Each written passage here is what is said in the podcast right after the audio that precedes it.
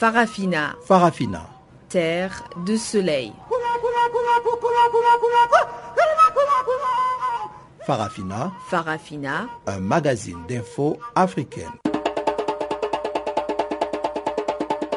présentation Jacques Kouakou.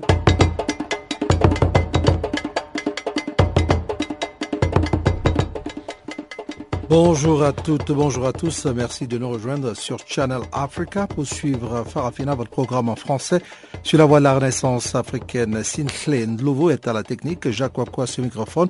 Ensemble avec vous pour euh, une heure d'information panafricaine qui vont nous permettre encore une fois de parler du Burundi. Et bien au Burundi, l'heure est au décompte. La Commission électorale nationale indépendante, la CENI, a déclaré que les élections municipales et législatives se sont déroulées dans de très bonnes conditions. En RDC, les pays de la sous-région des Grands Lacs devraient tous s'impliquer dans la lutte contre le terrorisme dans cette partie de l'Afrique. C'est ce qu'a déclaré le coordinateur du mouvement des droits de l'homme, Maître Omar Kavota. Et nous parlerons aussi de santé, principalement de le, de sida, la drogue, l'usage des drogues est plutôt stable, mais que l'accès au traitement contre la toxicomanie et le VIH-sida demeure faible. C'est ce qui ressort du rapport mondial 2015 sur les drogues. Voilà donc voilà donc euh, qui va marquer quelques grandes lignes. Ce sont là donc quelques grandes lignes qui vont marquer le journal le magazine qui va avoir lieu tout à l'heure. Mais avant d'y arriver, voici tout de suite le bulletin d'information.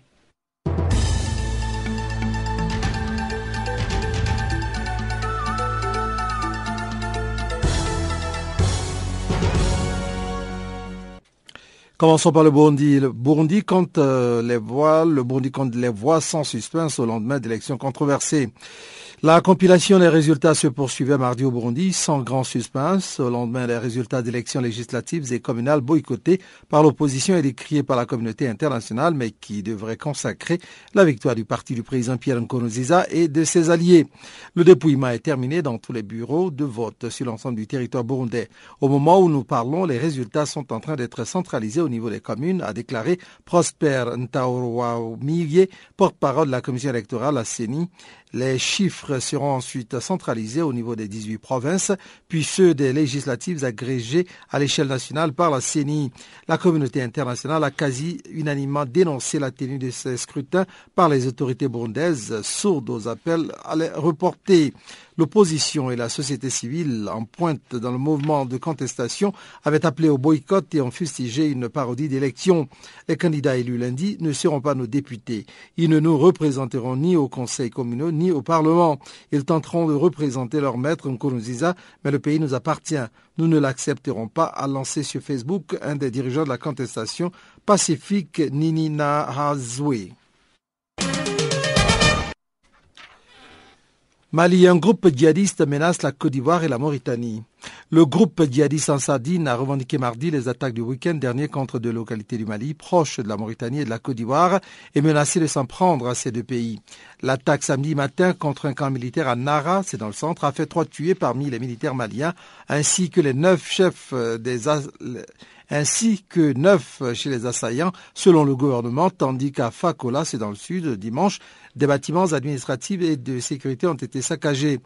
Nous revendiquons l'attaque de Nara et celle de Fakola, terre d'islam, pour punir les ennemis de l'islam, a déclaré par téléphone Ismaël Khalil, membre d'un Sardine un des groupes djihadistes qui ont contrôlé le nord du Mali de mars à avril 2012 jusqu'au lancement en janvier 2013 d'une intervention militaire internationale à l'initiative de la France. Nous allons multiplier les attaques en Côte d'Ivoire, au Mali et en Mauritanie, des pays qui travaillent avec les ennemis de l'islam, a affirmé ce prédicateur radical malien.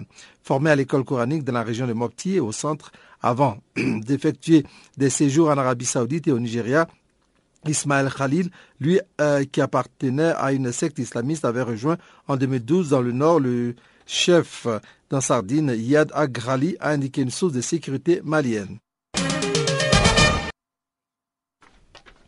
En Égypte, la Sisi promet d'exécuter les condamnés à mort. Au lendemain de l'assassinat du procureur général du pays, le président égyptien, Abdel Fattah al-Sisi a promis mardi une législation plus dure pour lutter contre le terrorisme, passant notamment par l'exécution des condamnés à mort. La justice est entravée par les lois. Nous n'allons pas attendre.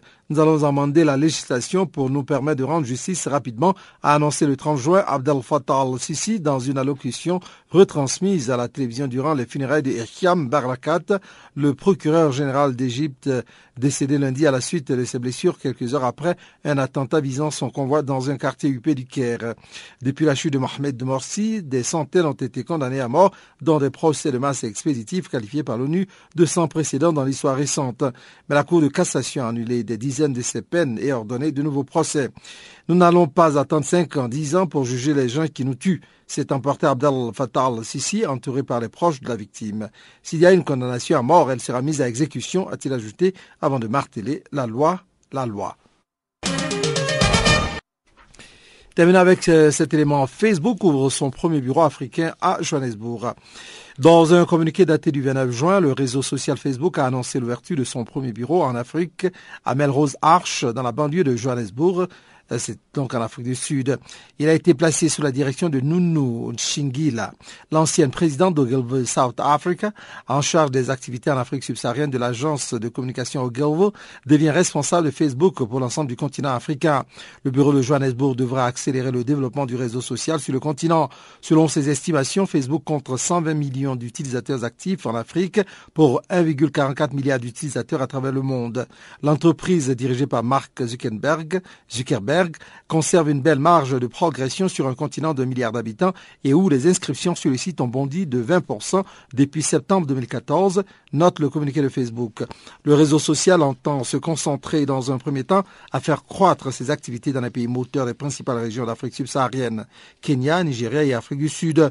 Il compte ensuite poursuivre son développement au Sénégal, en Côte d'Ivoire, au Ghana, en Tanzanie, au Rwanda, en Ouganda, en Zambie, en Mozambique, au Mozambique plutôt et en Éthiopie, détaille la même source l'Afrique représente pour l'instant une très faible part du chiffre d'affaires du réseau social. Pour les 180% de ses revenus hors des États-Unis et du Canada proviennent de la région Asie-Pacifique et de l'Europe, selon le site spécialisé Business Insider. Les 20% restants viennent d'Amérique du Sud surtout et d'Afrique. De plus, dans ces deux régions, Facebook affiche un faible revenu par utilisateur. L'entreprise gagne 8,32 dollars par utilisateur aux États-Unis, 2,99 dollars en Europe et 1,18 dollars en Asie-Pacifique contre seulement 0,80 dollars dans le le reste du monde, Afrique comprise, toujours selon Business Insiders.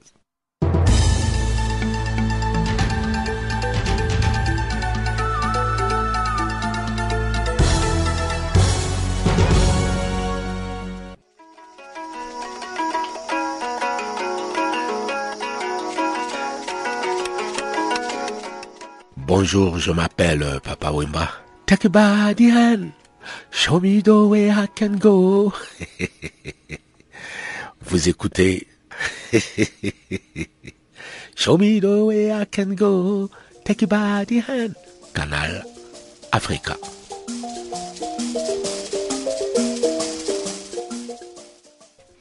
Ouvrons à présent la page magazine en commençant par le Burundi. Au Burundi, donc, l'heure est au décompte. La Commission électorale nationale indépendante, CENI, a déclaré que les élections municipales et législatives se sont déroulées dans de très bonnes conditions. La CENI évoque même un taux de participation qui frôlerait les 100%. Le point ici avec Juliette Ilando. C'est dans trois ou quatre jours que la commission électorale va publier les premiers résultats des élections législatives et communales qui se sont déroulées ce lundi 29 juin. Et ce, en dépit du boycott de l'opposition qui dénonce une parodie d'élections et de l'inquiétude de la communauté internationale. Le porte-parole de la CENI, Prosper Ntaora Mounier, a toutefois affirmé lundi soir que les scrutins se sont tenus dans le calme et que le taux de participation avoisinerait les 100% à l'intérieur du pays. La victoire annoncée du parti au pouvoir, le CNDD-FDD, ne sera reconnue ni par l'opposition burundaise, ni par la communauté internationale qui a dénoncé le climat préélectoral délétère et a demandé un report des élections y compris de la présidentielle. Charles Njitigier, l'un des leaders de l'opposition politique, a dénoncé des fraudes massives, affirmant que des électeurs avaient pu voter sans carte d'identité et que dans la plupart des bureaux, il n'y a pas eu d'observateurs électoraux. L'Union européenne et la Belgique, ex-puissance colonisatrice et partenaires clés du pays, ont déploré la tenue de ces élections, estimant qu'elles étaient susceptibles d'envenimer la crise actuelle. Fait rarissime, l'Union africaine a, elle, renoncé à déployer ses observateurs dans les bureaux de vote. L'ONU, de son côté, a accepté d'observer les élections de lundi, soulignant toutefois que cela ne cautionnait en rien le processus. Fidèle à sa ligne de conduite ces derniers jours, le pouvoir est resté sourd aux pressions. Le principal conseiller en communication de Pierre Kourouziza, par ailleurs chef de campagne du parti au pouvoir, Willy Nyamitoué, s'est dit très satisfait. On a vu que le peuple a répondu massivement et très tôt aux élections. Il a soif de s'exprimer, a-t-il assuré. Quelques 3,8 millions d'électeurs avaient été appelés à élire 100 députés, auxquels s'ajouteront trois députés de l'ethnie Toa, ultra-minoritaires et d'autres candidats coptés sur les listes si les quotas prévus par la Constitution à l'Assemblée nationale, 60% des Hutus, soit 85% de la population, 40% des Tutsis, soit 15% de la population, et 30% de femmes ne sont pas assurés. En début d'après-midi, la participation tournait entre 5 et 10% dans des centres de vote de quartier de Bujumbura anti mais était bien plus élevée dans celui de Kamenge, soit 40% dans le fief présidentiel. Insécurité manifestant barrant la route aux électeurs ou respect du boycott, les raisons étaient multiples de cette mobilisation mitigée. À Bujumbura, plusieurs quartiers contestataires ont de nouveau été le théâtre de tirs nourris et d'explosions de grenades dans la nuit de dimanche à lundi. Les manifestants ont fermé les routes pour bloquer les électeurs, mais ils sont quand même allés chercher des policiers pour les accompagner selon Annick Nyonkuru, une électrice du quartier de Moussaga, un fief de la contestation. En province, le centre de vote de la commune de Bourouri, résolument anti affichait une participation d'environ 10% à la mi-journée. Mais dans la province de Gitega, où le CNDD-FDD contrôle en grande partie les zones rurales, la mobilisation atteignait en début d'après-midi 70% dans les bureaux de vote de la commune de Karemba. Le pouvoir burundais a déclaré à plusieurs reprises craindre le vide constitutionnel. La constitution du Burundi prévoit que l'élection présidentielle doit être organisée avant le 26 août au plus tard. Le pays fait face depuis le 26 avril dernier à un mouvement de contestation contre la candidature à un troisième mandat du président jugé illégal. Le camp présidentiel estime être dans la légalité, bien que la Constitution limite à deux le nombre de mandats du président de la République. Pierre Kourouziza s'étant fait élire en 2005 par l'Assemblée nationale au sortir des accords d'Arusha et réélire par la population en 2010, sa troisième candidature est valide pour le parti au pouvoir, le CNDD-FDD. Ce dimanche, le président de l'Assemblée nationale, Pierre Ntavoa Numa, s'est réfugié en Belgique et a dénoncé le forcing électoral du chef de l'État. Plus de 125 000 personnes ont fui le pays, ce qui représente un peu plus de 1% de la population burundaise, estimée à 10 millions de personnes. La population craint les conflits ethniques et a en tête le génocide de 1984 au Rwanda voisin. Farafina. Farafina. Terre de soleil. Farafina. Farafina. Un magazine d'infos africaine. Célébration ce mardi en République démocratique du Congo du 55e anniversaire de l'accession de ce pays à son indépendance. Des manifestations ont été organisées dans toutes les provinces. C'est justement le 30 juin 1960 que la République démocratique du Congo a accédé à son indépendance ce mardi. Le 55e anniversaire a effectivement été célébré dans toutes les 11 provinces que compte ce pays. La province du Congo central a eu l'honneur d'accueillir le chef de l'État, les membres du gouvernement ainsi que le corps diplomatique. Ils ont célébré cet anniversaire dans la ville portuaire de Matadi. Mais déjà à la veille, le président de la République a adressé un message à la nation congolaise. Joseph Kabila est revenu sur différentes questions parmi lesquelles l'unité nationale de ces pays tant convoités. Il y a cinq ans, à l'occasion du cinquantenaire de cette accession à l'indépendance, nous avons célébré cette date avec une fierté d'autant plus légitime pour notre pays. Un demi-siècle de liberté et d'autodétermination dans les limites des frontières héritées de la colonisation n'était pas acquis d'avance. En effet, la République démocratique du Congo, ce précieux héritage de nos aïeux, était et reste sujet à convoitise et objet de machinations de toutes sortes. De la part de ceux qui pensent que son territoire est trop grand et trop riche pour revenir aux Congolais et à eux seuls. Évoquer ce défi permanent à notre souveraineté et à notre intégrité territoriale, c'est donner un sens, un contenu à la date du 30 juin. Autre question importante, le dialogue attendu dans ce pays afin de préparer un climat de paix pour les élections à organiser cette année et l'année prochaine. Certains partis d'opposition ont appelé à la médiation internationale, mais en tout cas cela pourrait ne pas être le cas.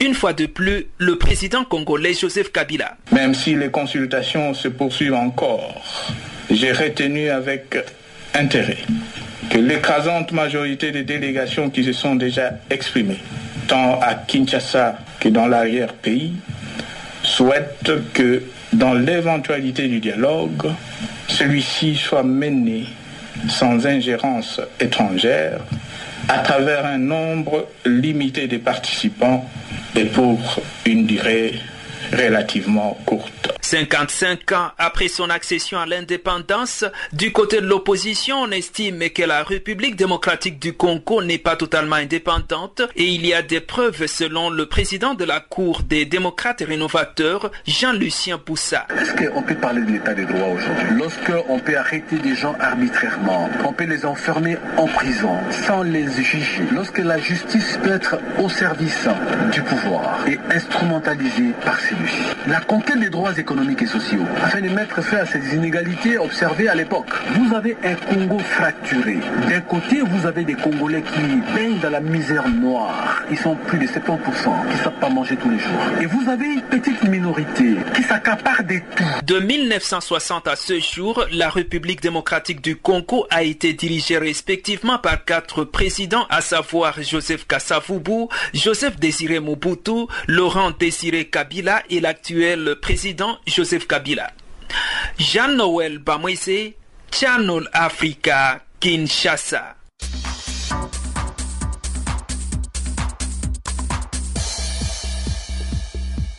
Les langues continuent de se délier sur la plainte déposée la semaine dernière contre quatre gouverneurs. Vous savez, le chef de l'État est en train de distraire le peuple.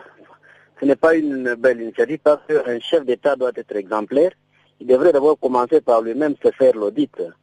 Si vous souvenez, il y, a, il y a eu un contrat mafieux qui est signé entre le, Chinois et le gouvernement congolais où on a mis euh, en échange 54 milliards de dollars contre 9 milliards de dollars qui étaient payables en trois, trois tranches. Alors jusque-là, nous ne savons pas d'où est parti cet argent et qu'est-ce que le gouvernement a fait de cet argent. Donc lui-même doit se faire l'audit. Parce qu'il y a 15 milliards de dollars américains que euh, le, pouvoir en place, Joseph Kabila, a encaissé dans le banque asiatique. Pourquoi ne pas d'abord commencer par lui-même, se faire l'audit? Comment il a géré le pays depuis euh, qu'il est au pouvoir, euh, bien, bientôt là 13 ans? Alors, c'est comme ça que le chef doit, se faire un exemplaire, quoi, pour prouver aux autres, parce qu'il ne peut pas commencer par le, le, ses proches, alors que lui-même a été dans une mafia terrible. Et est-ce que vous pensez que cette euh, initiative ou ce mouvement pourrait avoir euh, des répercussions sur le processus électoral ou pourrait avoir de, de, de, des répercussions à long terme sur l'ensemble du pays en général? Ouais, c'est ce qu'il est en train de faire parce que vous avez suivi euh, récemment, au niveau de la CENI, il y a un problème parce que le pouvoir en place est en train de chercher des manigances pour essayer un peu de, modifier certaines choses. Euh, on a, il y a eu euh, l'installation de nouvelles euh, entités administratives, tout ça qui ne sont même pas financées, qui va mettre encore en déroute le processus électoral. Donc, vous avez compris que Kabila ne veut pas partir. Il cherche à tout prix créer le mécanisme pour, pour se maintenir au pouvoir au-delà de 2016. Et justement, puisque vous évoquez euh, le glissement du calendrier électoral, on évoque justement un manque de fonds pour euh, financer ces élections. Quelle est la lecture que vous donnez face à ce manque de fonds que le, pays est en train de traverser? Le, Congo, normalement, ne manque pas de fonds. C'est tout simplement une, mauvaise volonté de la part de nos dirigeants et un détournement de fonds aussi parce que vous vous souvenez, il y a eu un budget qui a été voté et dans le budget, rien n'a été prévu pour les élections. Alors que Kabila savait que selon la Constitution, que 2016 arrivera et que euh, les élections auront bel et bien lieu. Et cela n'a jamais frappé parce qu'ils ont après tout des, partenaires internationaux qui sont prêts à financer les élections. Ils ne sont jamais allés vers eux pour leur dire que voilà nos difficultés, aidez-nous. Et ce n'est pas le Congo qui doit chercher à avoir l'aide. Hein. Comparativement à la position du Congo, sa position sur la, la, carte géographique en Afrique du Sud, sa position sur le plan économique et géologique, ce n'est pas un pays qui doit commencer à chercher. Donc, le Congo serait prêt à financer même les organisations internationales et africaines, pourquoi pas. Hein, donc tout ça, c'est pas parmi les visions de nos dirigeants qu'aujourd'hui le Congo est en train de chercher. Et on nous fait voir que le, Congo n'a pas d'argent, mais l'argent est là.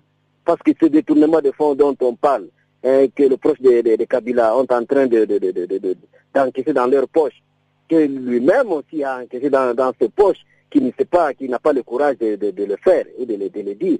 Mais ce n'est pas le Congo qui manque l'argent. L'argent est là, mais c'est le manque de volonté de partir. Si nous devons revenir sur les plaintes que le président de la République a déposées, est-ce que vous ne pensez pas que ça pourrait également servir d'exemple ou un signal fort à tous ceux qui sont pour le moment au pouvoir pour se dire que, OK, si nous gérons très mal les fonds publics, nous risquons également d'être conduits devant la justice. Est-ce que ce n'est pas un moyen également de mettre fin à l'impunité? Non, l'impunité doit, c'est un virus qui a démarré depuis longtemps au Congo et lui-même, comme je l'ai dit pas au début de mon interview, que le, chef de l'État devrait être lui-même exemplaire.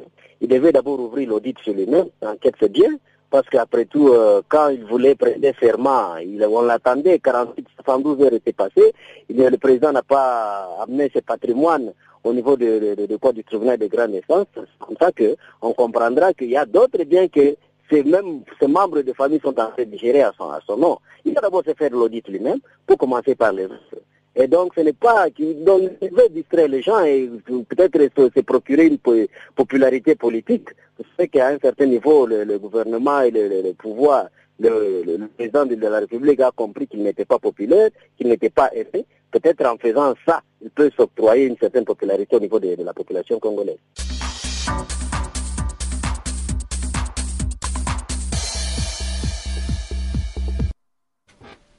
Restons toujours en RDC. Les pays de la sous-région des Grands Lacs devraient tous s'impliquer dans la lutte contre le terrorisme dans cette partie de l'Afrique. C'est ce qu'a déclaré le coordinateur du mouvement des droits de l'homme, Maître Omar Kavota. Selon ce que rapportent les victimes, ces groupes islamistes forcent les populations à se convertir à l'islam. On écoute ici Maître Omar Kavota. Pour le moment, il faut noter qu'il s'observe une accalmie, une accalmie qui reste relative parce que bien que l'armée ait le contrôle de la situation dans la zone, les inquiétudes persistent, d'autant plus que ceux qui opèrent, ce sont des djihadistes, ce sont des terroristes, ils opèrent toujours à surprise, et donc ils croient qu'ils puissent revenir d'un moment à l'autre, parce que lorsqu'ils ont enlevé les civils, euh, 14 civils au total, avec euh, le témoignage obtenu des civils rentrés, ces terroristes ont annoncé qu'ils pourraient mener des attaques euh, similaires et dans un avenir proche, dans la même position et dans la zone. Donc, euh, il s'observe que ces inquiétudes-là sont, toujours d'actualité. Vous parliez d'une implication de tous les pays de la sous-région des Grands Lacs. Est-ce que vous pouvez nous dire comment est-ce que d'après vous, les pays justement du Grand Lac pourraient s'impliquer pour éviter que ces attaques terroristes ne se répandent sur plusieurs villes, non seulement en République démocratique du Congo, mais également dans les pays voisins? Nous voudrions que les États euh, de la région des Grands Lacs aient la même compréhension, une compréhension commune autour de la menace qui guette la RDC et la région euh, c'est là du fait que dans les groupes terroristes, il y a des, euh, sujets de toutes les nationalités, presque, des États de la région du Kralak. Il est plus qu'urgent que sur le plan militaire, les États conviennent sur euh, une participation commune aux côtés de, des forces armées de la République démocratique du Congo pour endiguer ces groupes terroristes. Et nous savons que ce qui a, ce qui a déjà été fait pour d'autres États, à l'instar du Cameroun, du Nigeria, les États se sont mobilisés. Ils ont même euh, contribué des hommes de troupes. Ils ont donné le moyen logistique, le moyen euh, humain, le moyen matériel, le moyen financier.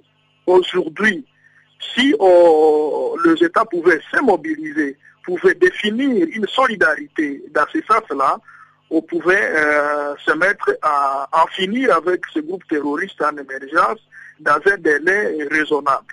Mais si on laisse faire, tous ceux qui sont, ceux qui ont subi des formations terroristes dans cette zone pourront rentrer dans leurs États et pourront mener des actions du genre terroriste comme ce qui a déjà été mené à Béni. À Béni, on a, on a, on a, on a, on a, on a assisté à, au jet des bombes dans, la ville, des bombes artisanales, des bombes fabriquées sur place. Et aujourd'hui, avec le massacre des civils à grande échelle, par à la machette ou à la hache, ainsi que des attaques euh, surprises ça et là dans la zone, si ces attaques peuvent être répandues dans la région, c'est une menace, une menace sérieuse contre la paix et la sécurité de toute la sous-région et partant du continent africain.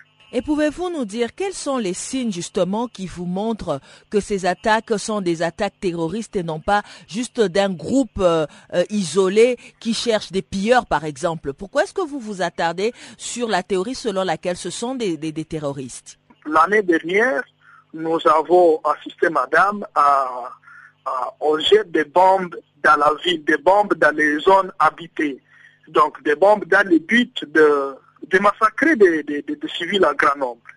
Il a été euh, appréhendé il y a peu un groupe de ces membres de, ces réseaux terroristes qui avaient déjà tout le matériel et, des bombes de fabrication artisanale avec l'objectif d'aller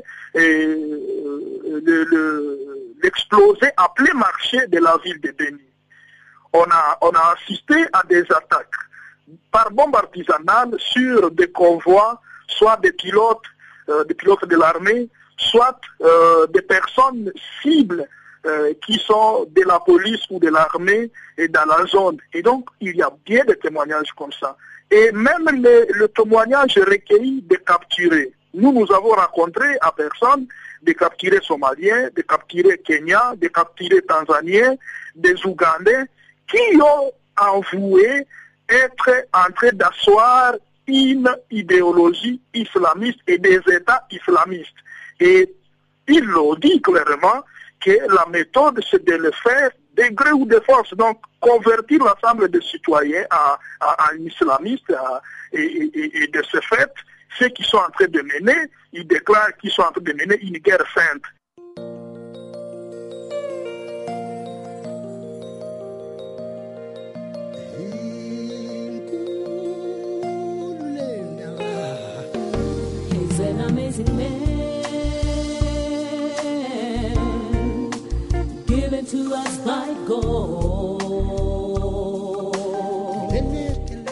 Channel Africa, la voix de la renaissance africaine. Écrivez-nous sur notre page Facebook Channel Africa. Faites-nous des tweets French Farafina ou bien Channel Africa 1.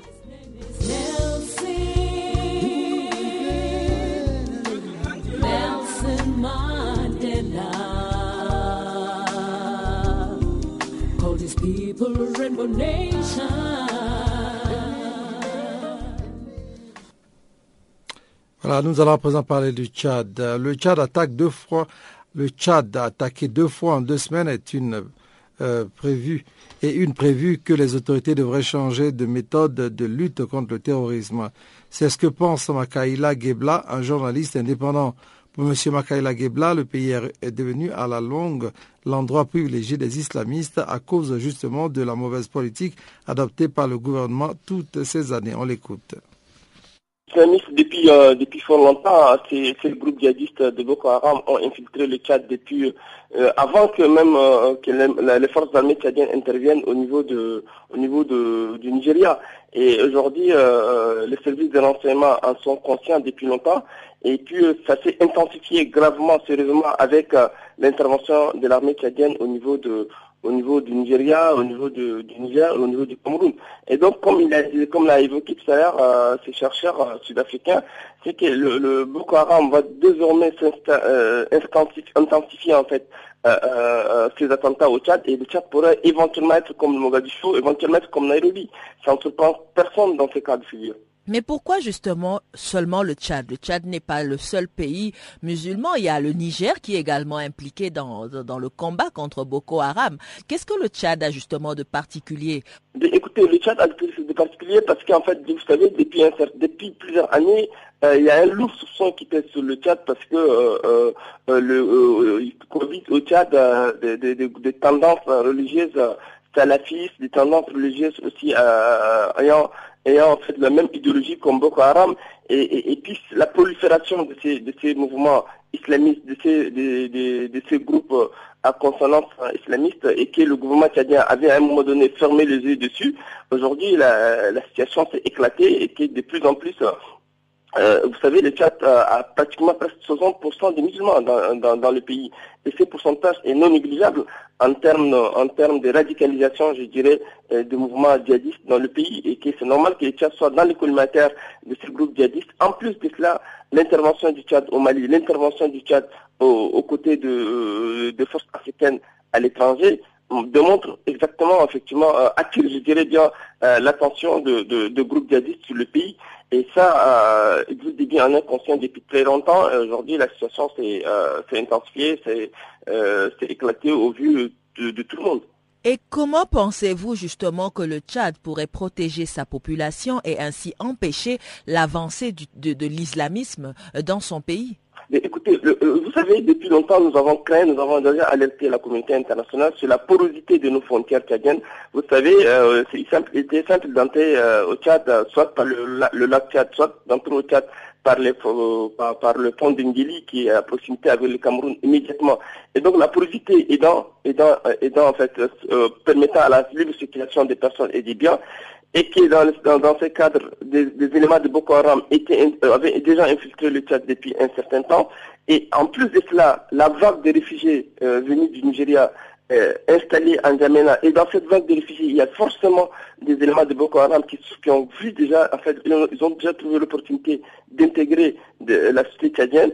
Et Tchad ne pourra pas lutter parce qu'en fait, le Tchad manque cruellement de moyens. Tchad a certes des moyens armés, mais il n'a pas de moyens approprié pour lutter contre, euh, contre le groupe djihadiste, contre le, le, mouvement islamiste et terroriste, parce qu'il faut effectivement des moyens conséquents comme les moyens des États-Unis, les moyens des pays comme des pays avancés. Or, le Tchad, il y a des parts d'autres, il y a des, communautés tchadiennes qui se trouvent au, Nigeria, par exemple, on a, on a des, communautés des parts d'autres, et cela peut a, facilité énormément l'entrée dans, dans, dans, dans la société tchadienne de ces groupes djihadistes. Il fallait très tôt, depuis longtemps, il n'est pas autorisé à ce qu'au Tchad, qu'il y ait des mosquées avec des, euh, avec, avec des connotations islamiques, qu'il y ait des, des, associations à connotation islamique. Aujourd'hui, le, le, pays dans son ensemble est pris en otage par ce mouvement djihadiste. Et là, c'est pas moi qui l'ai dit, et c'est des points de vue partagés par des députés, par des universitaires tchadiens. Mais comme au niveau international, les gens n'ont pas voulu entendre ou bien écouter les points de vue des chercheurs tchadiens, les points de vue des organisations de la société civile tchadienne, les points de vue même des journalistes indépendants que nous sommes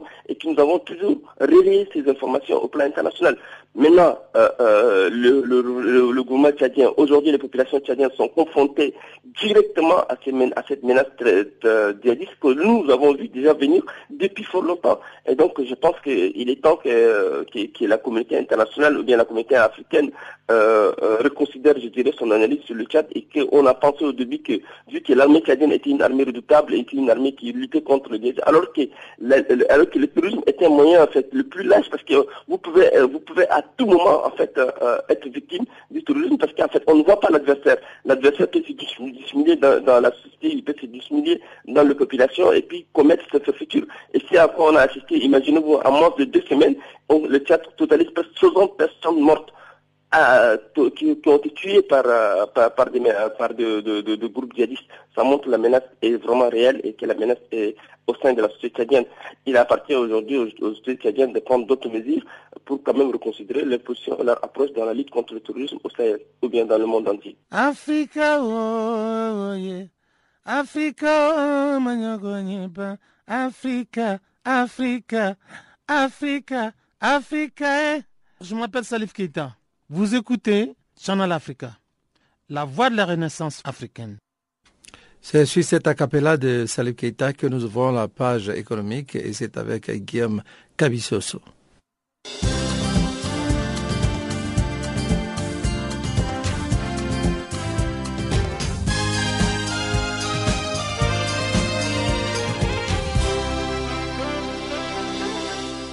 Bonjour à toutes, bonjour à tous. À en croire le ministère de l'économie et des finances, le Burkina Faso a entamé la mise en œuvre du projet d'aide à la transformation économique et à la création d'emplois grâce à un financement de 15,2 millions de dollars de la Banque africaine de développement en cycle BAD. Baptisé PATES, ce projet vise à consolider les institutions de promotion du secteur privé et à promouvoir la transformation structurelle de l'économie au Burkina Faso.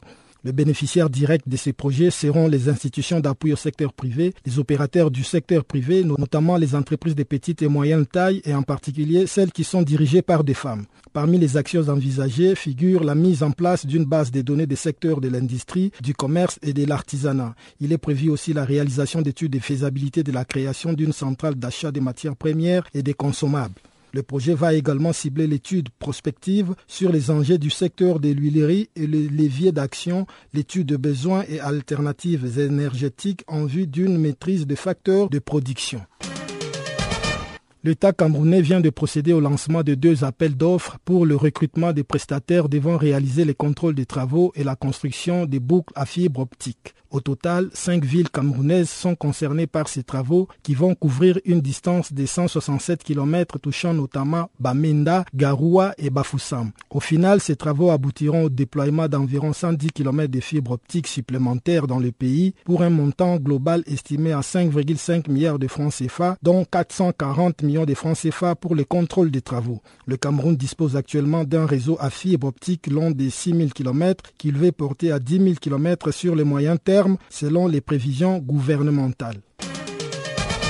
Selon le secrétaire général du ministère sénégalais de l'économie, des finances et du plan, les fuites de capitaux dues à des activités illicites en Afrique sont estimées annuellement à plus de 100 milliards de dollars. Cheikh Tidiane Diop s'exprimait à l'ouverture de la réunion du groupe de travail sur le partenariat USA-Afrique contre le financement d'activités illicites. Citant les derniers rapports de la conférence des Nations Unies pour le commerce et le développement, M. Diop a estimé que les pertes subies par les économies africaines nécessitent une forte mobilisation contre les financements d'activités illicites à l'approche du sommet international sur le financement du développement prévu au mois de juillet à Addis Abeba. Pour mémoire, les dirigeants africains avaient déjà pris certaines initiatives pour inverser cette tendance des pertes de recettes en vue de permettre au continent d'amorcer son développement économique et social. C'est ce qui explique la mise en place par l'Union africaine en 2012 du groupe de personnalités de haut niveau sur le flux financier illicite dont la rencontre de Dakar est la première du groupe de travail sur le partenariat USA-Afrique contre le financement d'activités illicites la République démocratique du Congo a acquis deux Airbus A320 d'occasion auprès du transporteur italien Alitalia pour Congo Airways, sa future compagnie aérienne nationale. Les coûts d'achat total de ces deux avions qui viendront s'ajouter à la flotte aérienne de la future compagnie se chiffrent à 50 millions de dollars. Les tout premiers Airbus arrivent au mois de juillet, tandis que le deuxième sera réceptionné début août, a déclaré le Premier ministre Matata Mpoyo, indiquant que le vol inaugural devrait avoir lieu au mois d'août. La nouvelle compagnie aérienne devrait commencer par assurer une liaison locale entre huit villes du pays avant de desservir 14 destinations intérieures au bout de trois ans. La direction de Congo Airways, à laquelle Air France est liée par un contrat d'assistance technique, a été formellement installée au premier trimestre 2015. Elle a du coup lancé une opération de recrutement du personnel dans la perspective du démarrage des activités de Congo Airways. La RD Congo est actuellement dépourvue des compagnies aériennes nationales. L'essentiel de son trafic aérien est assuré par des vols affrétés par la mission de l'ONU au Congo MONUSCO ou le programme alimentaire mondial PAM ainsi que par deux compagnies locales. D'une compagnie d'aviation, passons à une autre, mais cette fois-ci au Rwanda, où la compagnie aérienne Rwandair a conclu un accord de financement avec la banque régionale PTA Bank. L'accord prévoit l'octroi d'un prêt à hauteur de 160 millions de dollars pour financer l'achat de deux Airbus A330 qui doivent être livrés en 2016. Rwandair compte déployer ses Airbus sur ses lignes à destination du Moyen-Orient, de l'Europe et de l'Asie, en plus des 17 autres destinations en Afrique et au Moyen-Orient déjà desservies depuis son hub. Nous allons devoir améliorer notre desserte de Dubaï avec un appareil capable de transporter plus de passagers, des bagages et des fret, a déclaré John Miringe, PDG de Rwandair, lors de la signature à Kigali de l'accord de prêt avec PTA Bank. La compagnie aérienne rwandaise a en outre indiqué avoir pris réception d'un Q400 Next Gen du constructeur Bombardier qui vient gonfler sa flotte composée actuellement de trois autres appareils du constructeur canadien et de quatre Boeing.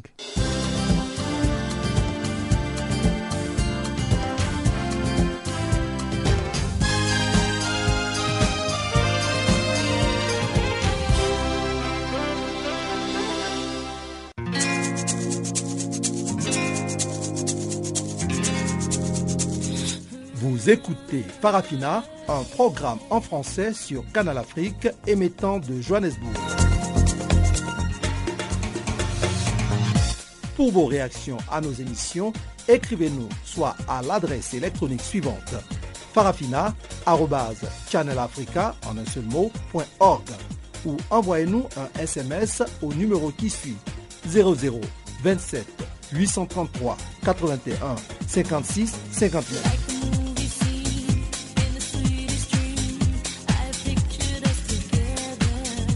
Notre adresse électronique farafina.channelafrica ou par SMS 0027 833 81 56 59. Parlons globalement du continent à présent et en économie. L'Afrique subsaharienne en plein essor, c'est ce qu'indique un récent rapport du Fonds monétaire international, le FMI, sur les perspectives économiques régionales pour l'Afrique subsaharienne. Ce rapport analyse également les perspectives de croissance à court terme de la région et ce que réserve l'avenir pour sa main-d'œuvre croissante. D'un côté, nous avons les pays importateurs de pétrole, euh, où les perspectives s'inscrivent encore en, relativement forte euh, hausse. Euh, ces pays bénéficient de la baisse de leur facture énergétique et, et, devraient connaître une croissance forte. D'un autre côté, nous avons les pays exportateurs de pétrole, qui eux ont été très sévèrement touchés et qui, ne, ne, disposant pas de, fortes marges de manœuvre, se voient forcé de mettre en place un ajustement budgétaire important euh, qui pèsera sur la croissance. Euh, est-ce que le taux d'échange euh, du dollar américain peut ou risque de causer des problèmes pour les pays les plus endettés? Donc vous avez raison de souligner que le dollar s'est beaucoup apprécié ces derniers mois vis-à-vis des monnaies de la région. D'un côté, il s'est beaucoup apprécié par rapport à l'euro et comme vous le savez, euh, un grand nombre de pays dans la région euh, sont, euh, ont leur monnaie directement liée à l'euro. Donc, par ricochet, le dollar s'est beaucoup apprécié par rapport à ces monnaies. Les autres monnaies aussi, en, particulier les monnaies des pays pré-émergents, se sont aussi dépréciées par rapport au dollar. cette appréciation du dollar a en fait à la fois des aspects positifs et des aspects négatifs. En, termes d'aspects positifs, euh, l'appréciation du dollar a permis de euh, diminuer l'impact en monnaie euh, domestique de la baisse du prix des matières premières. C'est-à-dire que la baisse du prix de dollar en monnaie domestique est moins forte que exprimée en, dollars à cause de l'appréciation du dollar. Et cela a un un effet particulièrement important en termes de de coussins d'amortissement sur les finances publiques. Euh, qui sont elles exprimées bien sûr en monnaie domestique. Euh, euh, maintenant, pour ce qui est des, aspects moins positifs, l'appréciation du dollar a aussi renchéri le coût des importations. Et dans la mesure où les investissements en infrastructure ont un fort contenu en importation, cela risque de peser et de ralentir cet, cet, effort d'investissement en infrastructure. Euh, et finalement, comme, vous le soulignez, euh, un, dollar plus fort pèse aussi sur le, le coût de la dette euh, pour les pays qui ont un, une part très importante de leur dette exprimée en dollars. certains pays sont dans ce cas, mais je, voudrais aussi souligner qu'en général, la, dette publique des pays d'Afrique subsaharienne reste relativement basse. Avec la, population africaine en, expansion, est-ce que vous prévoyez que, avec l'expansion aussi de la main d'œuvre, est-ce que ça pourrait devenir un atout pour le continent? Donc, euh, ce que nous voyons, c'est que l'Afrique subsaharienne est à la porte d'une très grande euh, transition démographique. Euh, et en fait, d'ici 20 à 30 années, on anticipe que le nombre de jeunes hommes et femmes qui entreront dans la vie active en Afrique subsaharienne sera plus élevé euh, que le nombre combiné de tous les autres pays du monde. Donc c'est effectivement un, développement très important et qui euh, potentiellement euh, porte en lui des opportunités très importantes pour l'Afrique subsaharienne. En fait, euh, dans, dans, l'étude que nous faisons dans le rapport, euh, nous regardons les expériences passées de certaines régions qui ont vécu ce genre de transition démographique euh, par le passé, en particulier l'Amérique latine et, et l'Asie du Sud-Est, qui ont vécu ce genre de transition dans les années 60-70. Et ce que nous voyons, c'est que si cette transition est accompagnée par de bonnes euh, politiques, il y a effectivement un très grand dividende démographique euh, qui peut se réaliser, qui peut aider à soutenir la croissance de long terme et à améliorer les conditions de vie pour, les gens en Afrique subsaharienne.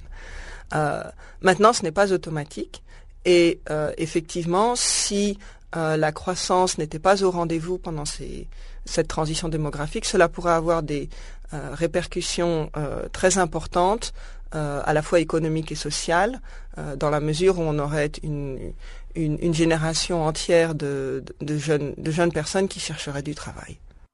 Voilà, c'était là donc Céline Allard, chef de la division des études régionales au département Afrique au FMI, qui parlait donc de population. Farafina. Farafina. Terre de soleil. Farafina. Farafina. Un magazine d'infos africaine. Parlons de drogue, d'utilisation de drogue et du sida à présent. L'usage des drogues est plutôt stable, mais que l'accès au traitement contre la toxicomanie et le VIH-Sida demeure faible. C'est ce qui ressort du rapport mondial 2015 sur les drogues. Autre conclusion du rapport, l'usage du cannabis poursuit sa progression. L'étude indique même que bon nombre de consommateurs souffrent d'effets secondaires nocifs, comme le reflète le chiffre particulièrement élevé de personnes à la recherche d'un premier traitement à travers le monde. Chloé Carpentier, chef de section au département statistique et les enquêtes de l'ONUDC, nous en disent plus. La prévalence en général, donc c'est-à-dire l'usage de drogue en général, toute drogue confondue, elle est estimée cette année à 246 millions de personnes qui ont utilisé euh, l'année précédente, en 2013, euh, une drogue illicite. Donc c'est une personne sur 20.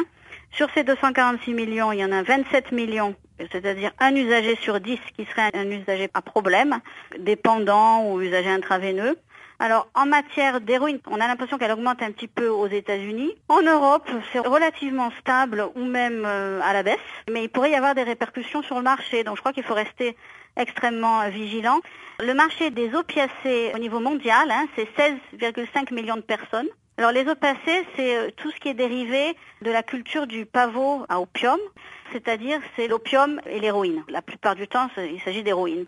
Alors les opioïdes, par contre, c'est un groupe plus grand qui contient les opiacés, mais qui contient aussi en plus tous les hum, opioïdes de synthèse en fait. Donc c'est des médicaments euh, opioïdes de synthèse et qui sont détournés de leur usage. Hein. C'est un plus grand groupe. Et dans certains pays, il y a une très grande prévalence. Par exemple, aux États-Unis, l'usage d'opioïdes est bien plus élevé que l'usage d'héroïne. Une autre observation dans votre rapport, c'est qu'en fait, l'usage des drogues diffère en fonction du genre, à savoir que les hommes ont plutôt tendance à consommer un certain type de drogue et les femmes consomment autre chose Oui, les hommes ont plus de probabilité de consommer des drogues comme l'héroïne, la cocaïne, le cannabis, l'ecstasy, l'amphétamine et la méthamphétamine, donc des drogues peut-être entre guillemets plus traditionnelles alors que les femmes ont beaucoup plus tendance à euh, consommer justement des opioïdes euh, synthétiques. Donc c'est euh, tout ce qui est tranquillisant et psychotrope finalement à base d'opioïdes, hein, qui sont détournés de leur usage en fait. Et alors ça pose un problème particulier parce que la probabilité quand on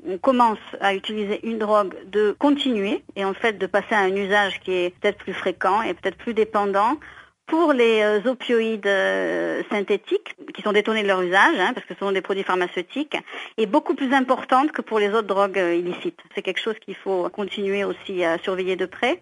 Alors maintenant, ces différences, elles ne sont pas dues à des vulnérabilités intrinsèques par rapport au genre, donc au sexe. Hein. C'est plutôt dû à des opportunités différentes.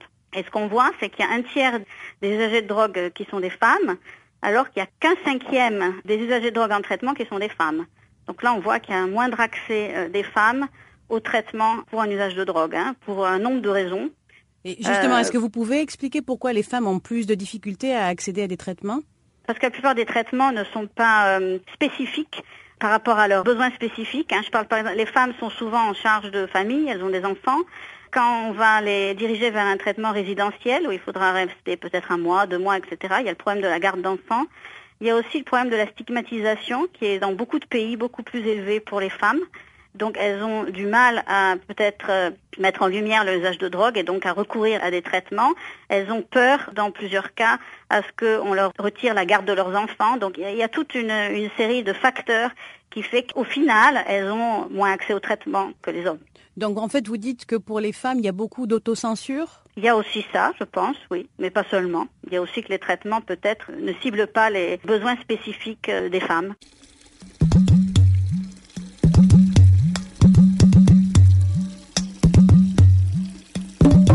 Vous écoutez Channel Africa à la radio et sur internet www.channelafrica.org.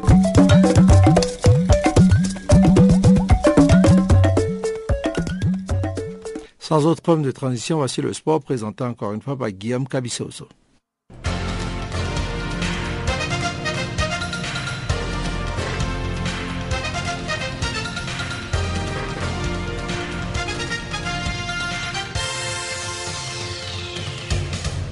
Bonjour à tous.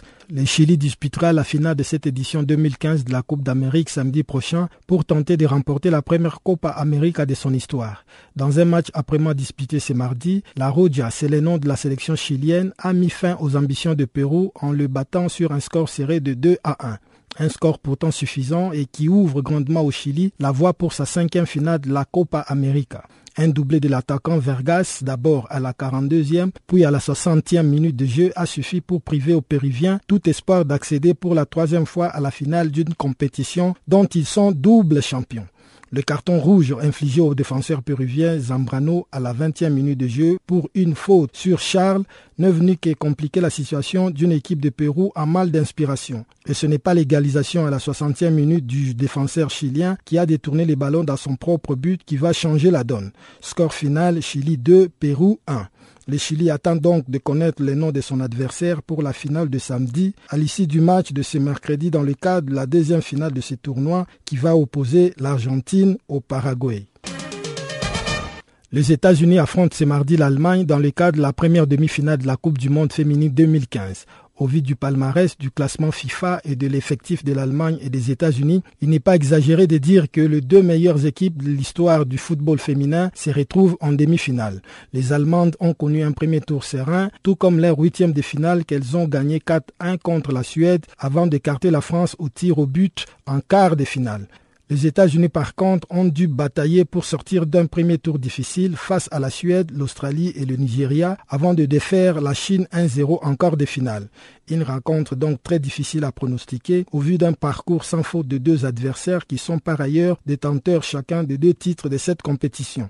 Rendez-vous est donc pris à 23h temps universel pour une partie des jeux qui s'annonce à la fois captivante et indécise. Une autre deuxième finale passionnante et incertaine, c'est celle qui va opposer mercredi les Japon détenteurs du titre à l'Angleterre. Voici qui met un terme à Farafina pour aujourd'hui. Farafina qui a été mise en onde pour vous par Sintley Ndlovu, Jacques Kwakwa ce microphone. Et eh bien, nous vous disons merci et puis on se retrouve demain à la même heure sur la même fréquence. Au revoir.